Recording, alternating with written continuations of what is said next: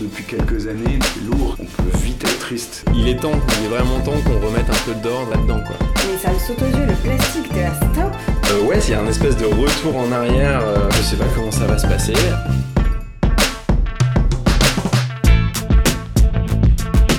J'ai hâte de voir comment les gens vont réagir. Je ne suis pas exemplaire, c'est juste j'essaie de faire ma part.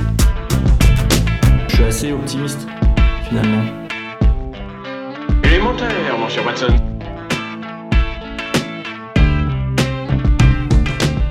Bonjour à tous, vous écoutez Élémentaire Club.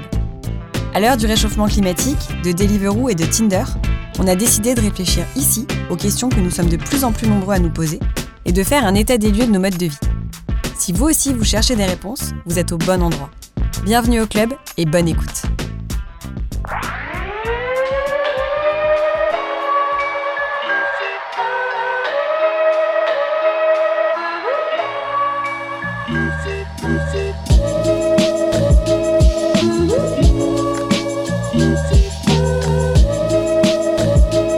Vous avez une heure de temps libre devant vous. Vous choisissez réponse A de vous tricoter une écharpe pour l'hiver. Réponse B, de mettre une dernière couche de vernis à votre table basse en palette. Réponse C, de mettre au point une nouvelle recette de lessive maison. Réponse D, la réponse D. Il vous est impossible de choisir. Toutes ces propositions vous tentent. Si vous avez choisi au moins une de ces réponses, voire même coché la réponse D, c'est donc que vous pratiquez peut-être même sans le savoir le do-it-yourself. Traduisez en français le faire soi-même, le fait main, le fait maison. Bref, le DIY, ce diminutif de do it yourself, ce sont toutes ces activités créatives qui permettent de fabriquer, transformer, inventer soi-même, au lieu de faire appel à un prestataire ou d'acheter un objet prêt à l'emploi en magasin. Et quand je dis que vous le faites peut-être même sans le savoir, c'est que cet art de vivre né dans les années 70 aux États-Unis touche aujourd'hui tous les domaines. Cuisine, déco, mode, bâtiment et même outils électroniques, le DIY n'a aucune règle, sauf une, que ça soit fait maison.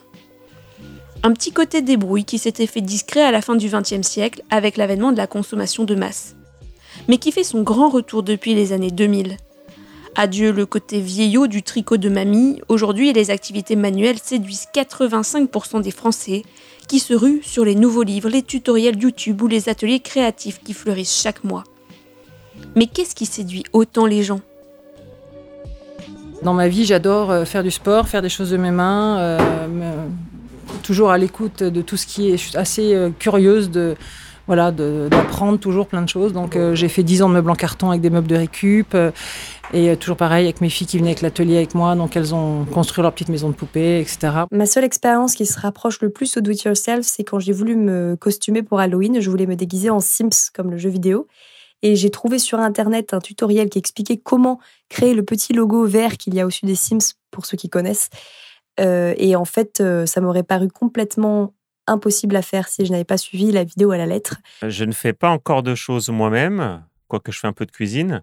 En revanche, ça m'intéresse vraiment de fabriquer mon savon et j'ai déjà préparé ma liste de courses. Il me manque plus qu'à aller au supermarché pour fabriquer tout ce qui est savon, euh, savon pour, euh, pour laver les mains, pour laver le linge, le liquide vaisselle, tout ça. Là, dans les prochaines semaines, je vais le faire moi-même, sûr et certain. Pour mieux comprendre ce phénomène qui ne cesse de grandir, je suis allée à la rencontre des acteurs du Do It Yourself, version 2019.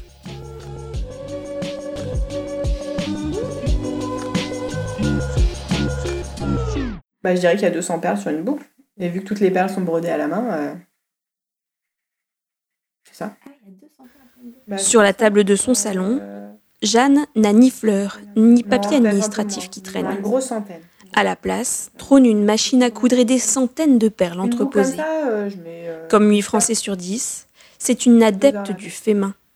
Couture, tricot, bijoux en passant par la cuisine et la déco, la création fait partie intégrante de sa vie. Chez moi, en fait, le fait main, c'est un petit peu une histoire de famille.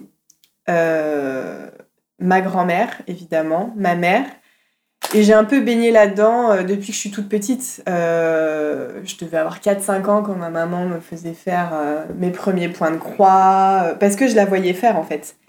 Et c'est vrai que quand on voit des gens qui font les choses et qu'on est enfant, on est, on, est d'abord on est admiratif et puis on a envie de faire. Moi je vois ça aujourd'hui avec ma, ma fille. Euh, quand je commence à sortir mes perles ou à sortir de la couture, elle veut faire la même chose, elle a 3 ans.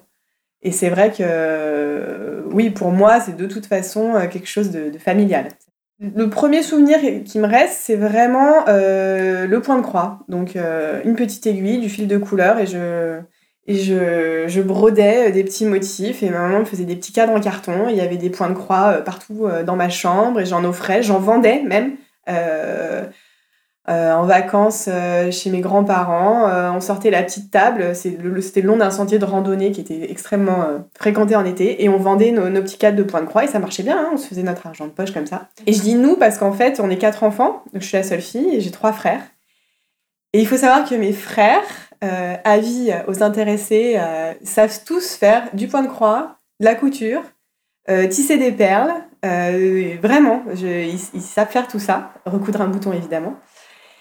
Et quand je dis que c'est quelque chose avant tout de, familial, c'est ça. On se, mettait tous autour de la table dans le salon. À un, moment, on sortait les fils, les perles, et on y allait. On faisait des crocodiles en perles ensemble. Un héritage familial qu'elle a développé au-delà de l'enfance et dont elle ne pourrait aujourd'hui plus se passer. Bien en fait, parce que c'est quelque chose qui manque à nos vies aujourd'hui. Et moi, c'est quelque chose qui manquait à ma vie. Et euh, ça fait une...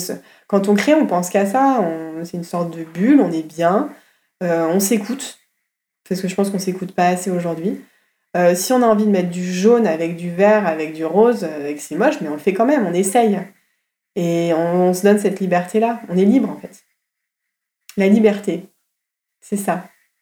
Voilà. entre euh, nos boulots, euh, bon après je, je, parle pas, il y en a qui ont des boulots très créatifs, hein, mais, mais ça, reste, ça reste le boulot. il, faut, il faut essayer de créer pour soi en fait. Je pense que c'est ça qui est important sans contrainte. C'est ça qui nous permet de nous, évader. Euh, évidemment, aujourd'hui, euh, on n'a pas le temps, on est pressé, euh, on a des enfants, on a il faut qu'on fasse notre sport de la semaine, il faut qu'on on a, on a des contraintes tout le temps en fait, et on, s'oublie vachement, je pense. On s'oublie et, et voilà, et se mettre dans cette petite bulle, prendre des perles ou deux bouts de bois ou je sais pas aller refaire euh, le mur de sa maison. Euh, ça fait du bien en fait, on se retrouve avec nous-mêmes un peu.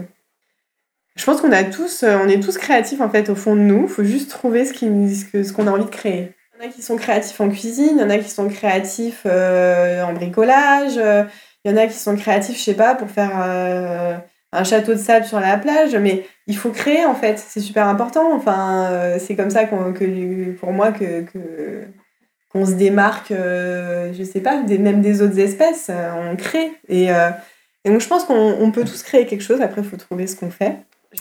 Ce qui la démarque des autres, ce sont ses modèles de bijoux. Mhm. Dans un coin de son salon reconverti en atelier, elle brode délicatement des perles sur un morceau de cuir.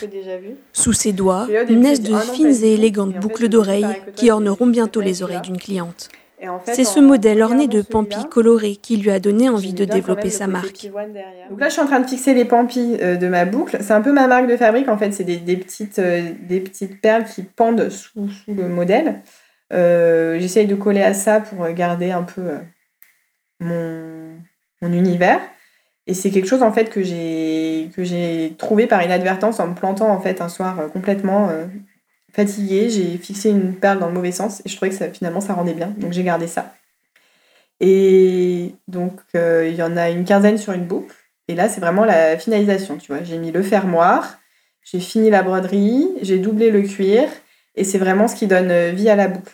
tu vois, là hop, je prends une perle, je pique, je ressors, et voilà. Et tu fais ça sur une boucle, je dirais, euh, une elle est bien 200 fois. Après des années de création pour ses proches, elle a récemment décidé de donner au DIY une toute nouvelle place dans sa vie. Euh, en septembre, elle a ouvert son e-shop de bijoux. Je, boucle un peu la boucle. Euh, bah oui, parce que forcément, quand on crée quelque chose, j'imagine que c'est comme ça pour beaucoup de personnes euh, créatives, on le fait avec notre cœur, on en offre beaucoup, mais une fois que euh, vos cousins, euh, vos grandes-tantes, euh, évidemment vos parents, votre mère, vos copines ont, ont, cinq paires de boucles d'oreilles et trois pulls, bah on se dit c'est bête de ne pas en faire profiter les autres. et à contrario, vu qu'à chaque fois on met un petit peu de nous dans chaque création, les voir partir, ça fait toujours quelque chose, surtout quand c'est quelqu'un qu'on connaît pas. Euh, j'ai plus de, je pense que j'aurais plus de mal à, euh, à, vendre une paire de boucles d'oreilles à quelqu'un euh, qu'à évidemment à l'offrir à ma mère ou, à ma meilleure amie, parce que on sait qu'ils seront entre de bonnes mains. C'est un peu nos bébés, quoi. Mm. Je l'ai fait, je l'ai vu, je me suis dit bon, allez, celui-là, il est bon. J'ai eu ce petit déclic, mais après, je note des idées. Je, je, suis plutôt inspirée aussi par la nature et les fleurs.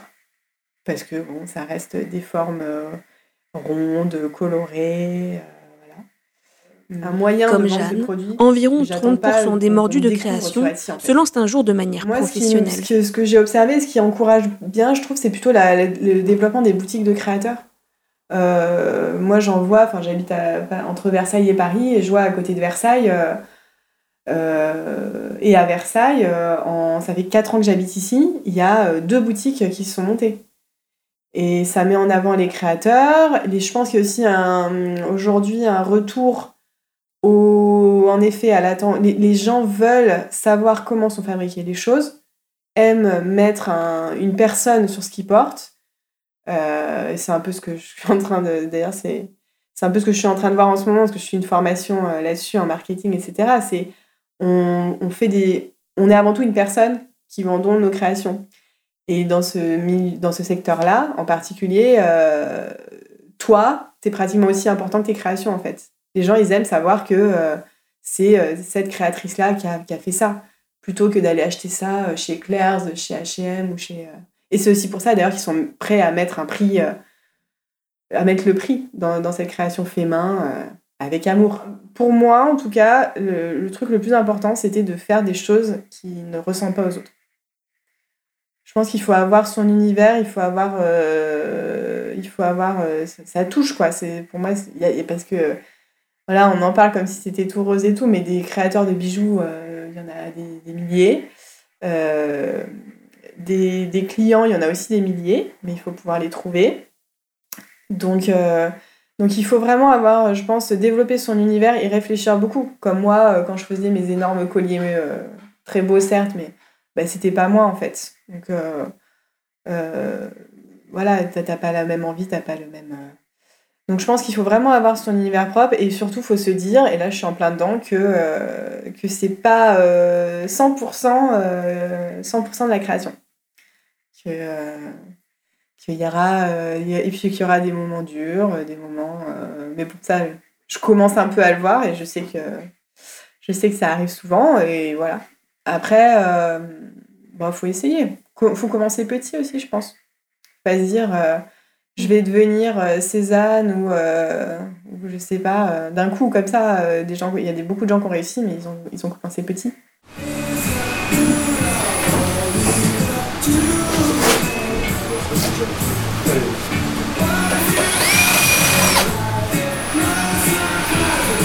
D'autres ont vu les choses en grand, très grand, grand comme un atelier de bricolage immense en plein cœur de Paris.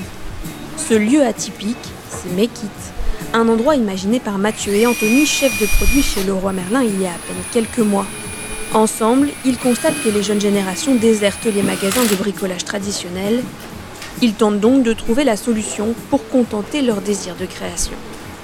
Mais dans un même espace, euh, des coachs c'est-à-dire des gens qui sont là pour accueillir euh, les, gens qui ont, le problème de pas la place, pas les outils, pas la connaissance, euh, qui vont accompagner euh, des clients dans un espace où se trouvent des, établis, des outils qui sont en location, euh, se trouvent aussi des produits de façon à éviter d'amener dans le métro ces planches de bois, euh, et un espace d'inspiration euh, avec des tutos, des bouquins, des fiches, etc. et qui permettent à tout à chacun de venir avec son projet qu'il a trouvé sur Pinterest, qu'il a super envie de faire, mais qu'il est incapable de faire aujourd'hui.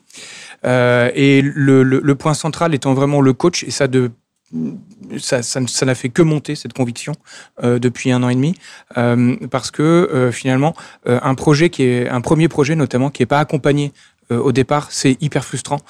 c'est, ça peut être très déceptif, et si c'est déceptif, il n'y a pas de deuxième projet. or, nous, notre enjeu, bah, c'est que les gens, ils, ils, aient envie de faire, non seulement qu'ils aient envie de faire, mais aussi qu'ils ils aient envie de, de, continuer et que ça, ça devienne un loisir et que, au-delà d'un loisir, ça devienne un style de vie. Euh, parce que euh, euh, on est convaincu que si les jeunes générations aujourd'hui qui n'ont pas appris à bricoler ou à faire de leurs mains avec leurs parents ou leurs grands-parents, on est convaincu que ces jeunes générations-là ont envie de faire et envie de remettre la main sur les matières, ont envie de remettre la main sur des outils, de façon à revenir aux, aux fondamentaux finalement de ce qui fait de nous des humains, c'est-à-dire les outils. Et le succès est immédiat. Imaginez pouvoir créer le meuble de vos rêves aux dimensions exactes de votre appartement sans risquer d'y laisser votre bonne relation avec vos propriétaires ou vos voisins. en fait, on, était, on était parti du, comme on disait tout à l'heure, du triptyque euh, j'ai pas la place, j'ai pas les outils, je sais pas faire. Et en fait, plus ça va, plus on s'aperçoit que, euh, un, à Paris, euh, les gens ont pas de place. Euh, donc ils ont vraiment besoin d'avoir leur étagère de 53 cm 5 et pas plus, euh, qu'ils trouvent pas dans le commerce. Et donc ça c'est un besoin de faire soi-même parce que j'ai besoin d'avoir euh, exactement ce, qu'il me faut. Pour mon petit espace. Euh, la deuxième chose, c'est que euh, la, tout ce qui tourne autour du recyclage, de la seconde vie des objets, de la réparation, du, et puis comme disait Mathieu aussi, du sourcing, enfin du sourcing de, de produits, d'objets qui près de chez soi. ça, c'est en train de monter très fort aussi. Alors bon, c'est pas une surprise parce que c'est, il y a un énorme buzz sur le sujet aujourd'hui et puis y a une prise de conscience surtout. Et puis il y a aussi le fait que il y a vraiment un besoin de retour naturel. Euh, alors, c'est, c'est pas seulement qu'à Paris, c'est ça qui est assez rigolo. Il euh, faut savoir que euh, on a commandité, enfin, Laurent Merlin a commandité une étude à l'Obsoco, qui est l'Observatoire du commerce, récemment, et qui montre qu'il y a 11 millions de personnes en France tous les ans qui fabriquent ou qui customisent un objet. Donc c'est énorme. Hein. Et là, je parle pas de couture, de tricot, c'est vraiment des objets. Euh, et, ça, et en 50% de ces clients-là le font plus de six fois par an. Donc c'est euh, vraiment beaucoup. En fait, il y a tout un, tout un phénomène caché ou qui est pas très connu, qui, mais qui existe vraiment et dans toute la France, pas uniquement à Paris, non, vraiment dans toute la France. Un besoin grandissant qui répond à une envie des consommateurs, mais aussi au changement de notre société on redéfile les 40 dernières années euh, dans la consommation. Euh, on voit bien qu'il euh, y a une standardisation avec standardisation, des objets. avec les Ikea, avec et toutes les enseignes du meuble qui sont allées chercher des meubles à l'autre bout du monde, le moins cher possible et le plus facile possible à monter. Euh, bon, maintenant, on voit bien aussi que la qualité de ces produits s'est dégradée, euh, que c'est plus du bois massif, euh, c'est du, c'est de l'aggloméré, que c'est, qu'il y a de plus en plus de plastique dedans, que voilà. Et et on, et finalement, ça a déconnecté du faire, du faire soi-même, toute une génération, enfin plusieurs générations, qui, qui aujourd'hui se retrouvent comme, comme une poule devant, devant une clé face à une perceuse. Euh, et avec pas forcément l'envie en plus euh, de mettre les mains dessus parce que euh, je vais me faire mal, je vais me couper les doigts, je vais et ça fait du bruit, ça tremble de partout. Voilà, c'est on se retrouve mais 80% des gens qui viennent chez nous, ils ont jamais tenu de perceuse de leur vie. Hein. Donc, euh, ce qui montre bien que euh, on, a des générations complètement déconnectées du fer. Par contre, ce qu'on voit depuis 5, 6, 10 ans, c'est que euh, eh bien, on y re-rentre par la couture, par je fais mes bracelets, par je, je, fabrique des petits objets, je, je fais du tricot, je fais y compris les hommes. Euh, et on voit bien que des enseignes comme Cultura, des enseignes comme Rouget et Play euh, sont des enseignes qui sont en pleine forme aujourd'hui, euh, qui fonctionnent très bien parce que on a envie de refaire. Maintenant, le jour où on a envie de faire sa table basse, bah, inévitablement, il faut utiliser des perceuses, des scie sauteuses, etc. Et là, ça devient plus compliqué. Il y a un pas à franchir. il y a une et ce pas, il, finalement, c'est ce que nous aidons nos clients à faire franchir ici. On est juste des passeurs. Euh, on est des passeurs de connaissances et après les gens sont autonomes. Et, euh, et c'est ça qui est chouette et c'est ça qu'on cherche en fait. Et l'autonomie est au cœur du concept. Ici, les utilisateurs de l'atelier gèrent tout de A à Z selon leurs besoins et selon leur niveau. Alors c'est à la carte en fait, c'est aux besoins du client en fait. On n'a pas voulu contraindre, euh, en, déjà on ne voulait pas proposer d'ateliers euh, déjà préfabriqués, etc. L'objectif c'est vraiment que le client vienne avec sa problématique, son besoin. Euh, et donc effectivement il va bah, déjà soit nous connaître en venant ici, soit nous connaître sur les réseaux sociaux, et puis réserver en ligne. Donc sur notre site internet on a, on des créneaux de, de réservation tous les jours, entre, du mardi au dimanche. On est fermé le lundi, entre midi et 20h ou midi et 21h en fonction de la journée. Et en fait, ça, ça, fonctionne à la réservation horaire, c'est-à-dire que vous réservez une heure, deux heures, trois heures, quatre heures en fonction de ce que vous voulez faire. Vous décrivez un petit peu votre projet, parce que euh, de toute façon, vous être rappelé par un coach. Donc le coach va prendre en, main la relation et va, pour identifier le besoin, pour préparer aussi en amont, pas qu'on a eu des clients qui se lançaient dans des, dans des bricolages très très complexes. Et donc l'idée, c'est vraiment de pouvoir les cadrer aussi et les, les, les orienter, les accompagner au mieux. Soit on a euh, un projet en tête, on sait ce qu'on veut faire, on est déjà un peu bricoleur, on n'a pas besoin d'accompagnement, et donc là, on peut réserver un, établi avec des outils pour 15 euros de l'heure. Soit on n'a pas du tout d'idée en tête, ou une, vague idée, et on a besoin d'un accompagnement du coach, et donc on se pose sur une table avec le coach pour dessiner le projet. Le coach va dessiner avec, euh, avec le client le projet, faire la prise de cote, voilà, et, le conseiller aussi sur la matière à utiliser, sur les produits. On va faire le tour de la boutique et voir quels produits on va utiliser pour le projet. On valide ou pas le devis d'ailleurs. Hein et on valide après euh, la création. Et ensuite, quand on passe en réalisation, si on souhaite être accompagné par un coach, donc c'est 15 euros d'établi, comme on l'a vu avant, plus minimum 15 euros de l'heure pour un coach partagé. C'est-à-dire que le coach va être partagé entre, entre plusieurs clients. Par contre, si vraiment on ne se sent pas de, voilà, d'être en coaching partagé ou, ou d'être seul finalement sur son établi, on propose aussi une prestation qui est euh, une prestation euh, exclusive avec le coach et qui est pour tout compris avec les outils à 60 euros de l'heure. Voilà, donc euh, ça se passe comme ça. On peut effectivement aussi ramener ses propres matières. On n'est pas obligé d'acheter les matières sur place. Nous, on propose 1400, euh, à peu près 1400 références. Euh, les clients qui souhaitent ramener une palette qu'ils ont trouvée dans la rue, ils peuvent le faire sous réserve que ça ne va pas nuire et porter atteinte à, la sécurité. Ça, on, le vérifie. Mais, mais bien entendu, on a des clients qui ont ramené des chaises à retaper. On a des clients qui sont venus avec des palettes dans la rue. Et donc ça, on le permet parce qu'on pense que c'est vertueux aussi dans ce mode de consommation-là. Le petit en fait, l'avantage c'est qu'il y a un endroit qui est déjà percé, donc ça fait un repère. Après, une fois que c'est percé. Euh, Ce soir-là, euh, c'est coach partagé. Trois jeunes femmes sont venues malgré la canicule du mois de juillet. Euh, c'est tout simple. En fait. Ça, peut se faire d'un moment une fois que tout l'assemblage a été fait. Il faut prendre un petit fourillon éventuellement mettre un peu de sol dessus aussi. Taper avec un, ça rentre bien et après il y aura juste. Euh... Ponceuse à la main, Sophie s'affaire à créer une toute nouvelle tête de lit en bois massif, sous l'œil attentif de son coach. 2 cm. Et là, à 2 cm à partir du bord ici À partir de, de, de bord là, 1 cm là Alors 1 cm euh, de ce bord là et 2 euh, cm d'ici en fait. Ok, en partant de. En partant de.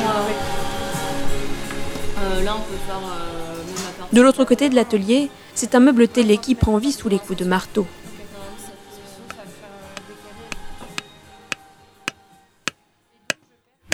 Suis en train de faire un meuble que j'ai dessiné moi. Et euh, c'est un meuble télé un peu euh, avec du canage, super à la mode. Donc euh, voilà, c'est moi qui l'ai dessiné et c'est ma deuxième session. J'espère finir ce soir, mais je pense pas. Moi, je suis architecte d'intérieur designer. Donc, forcément, je fais du. Dans mon métier, je dessine du mobilier, mais c'est pas moi qui le fais. Et là, je voulais dessiner une pièce pour chez moi, donc c'est beaucoup moins cher de le faire, de le faire soi-même. Et c'est plus intéressant aussi de, de suivre la production, enfin, du dessin jusqu'à jusqu'à la fabrication finale, quoi.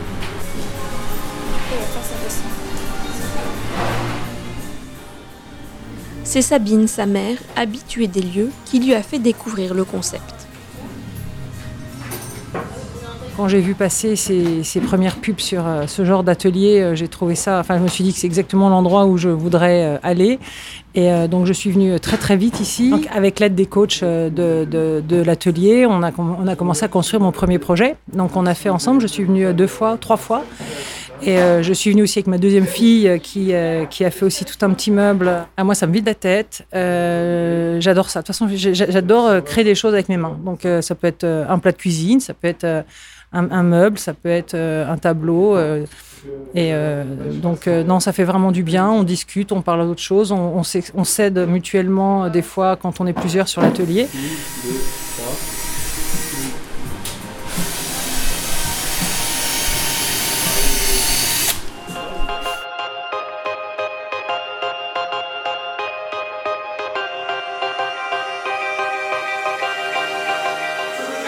Elle-même, comme beaucoup d'autres, a connu Make It sur les réseaux sociaux.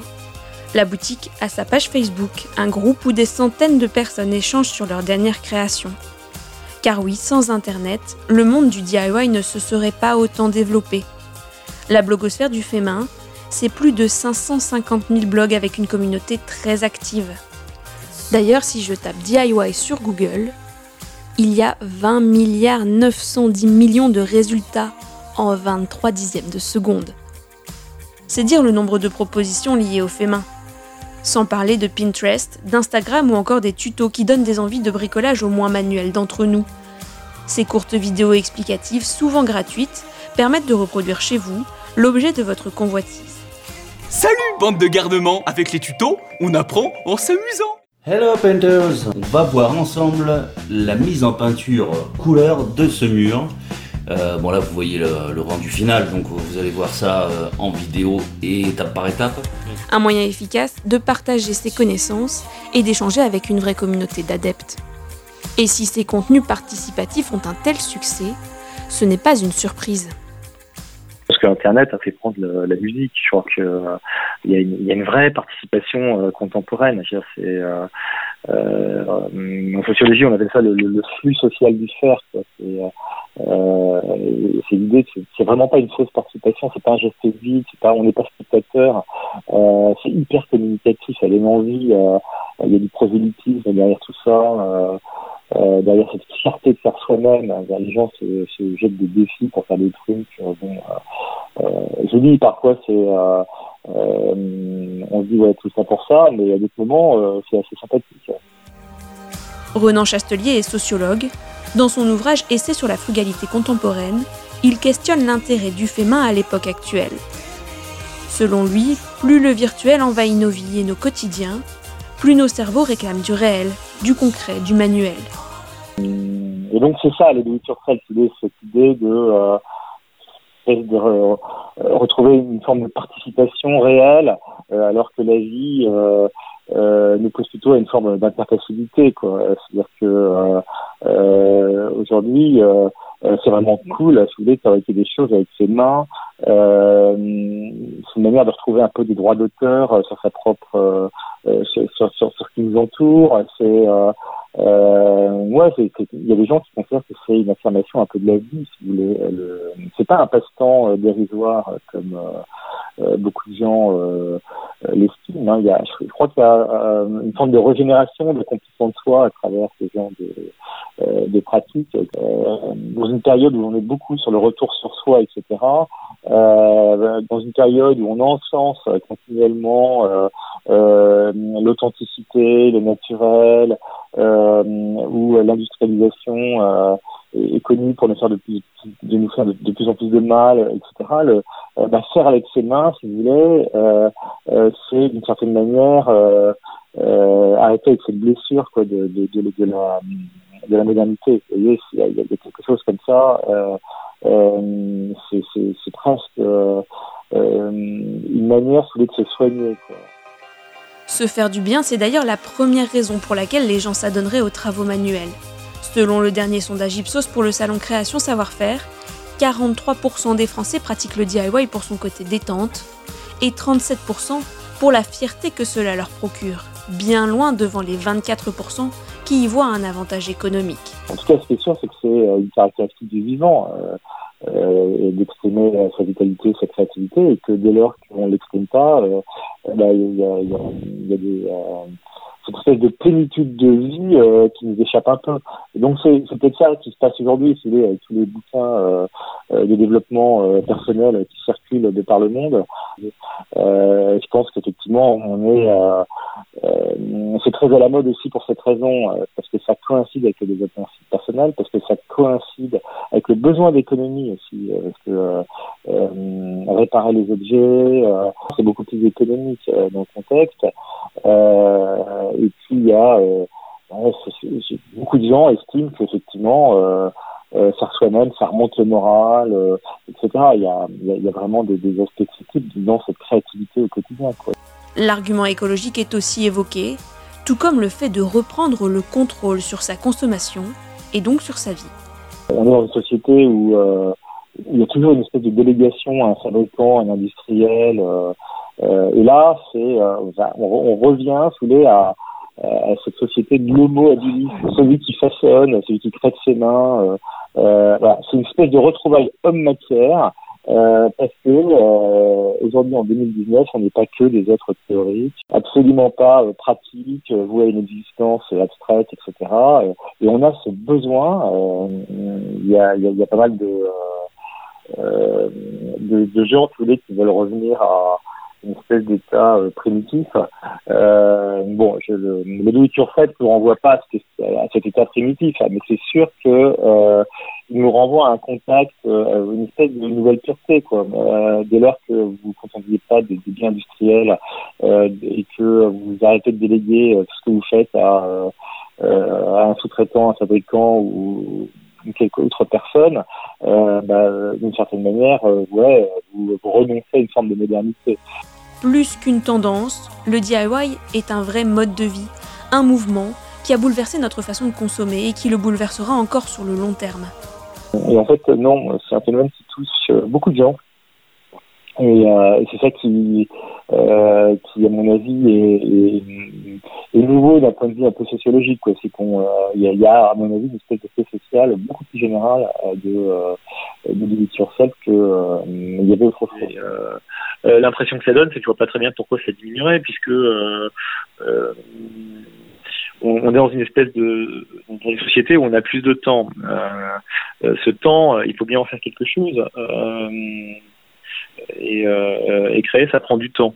Donc euh, peut-être que vous allez avoir euh, une société de bricoleurs qui va émerger. hein.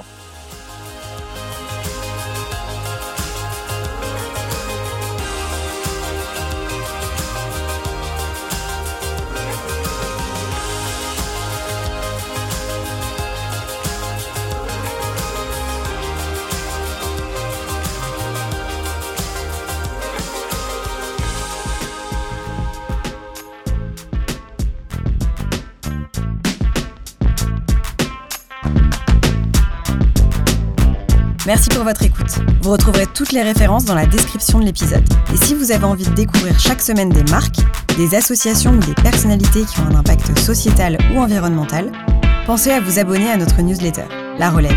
Pour cela, il vous suffit de vous inscrire sur notre site élémentaireclub.com. Vous pouvez aussi nous retrouver sur les réseaux sociaux. N'hésitez pas à nous écrire, à nous faire part de vos commentaires et des sujets que vous aimeriez voir traités. Et bien sûr, vous pouvez nous laisser une note sur le podcast qui est très utile pour nous. Rendez-vous dans 15 jours pour un nouvel épisode.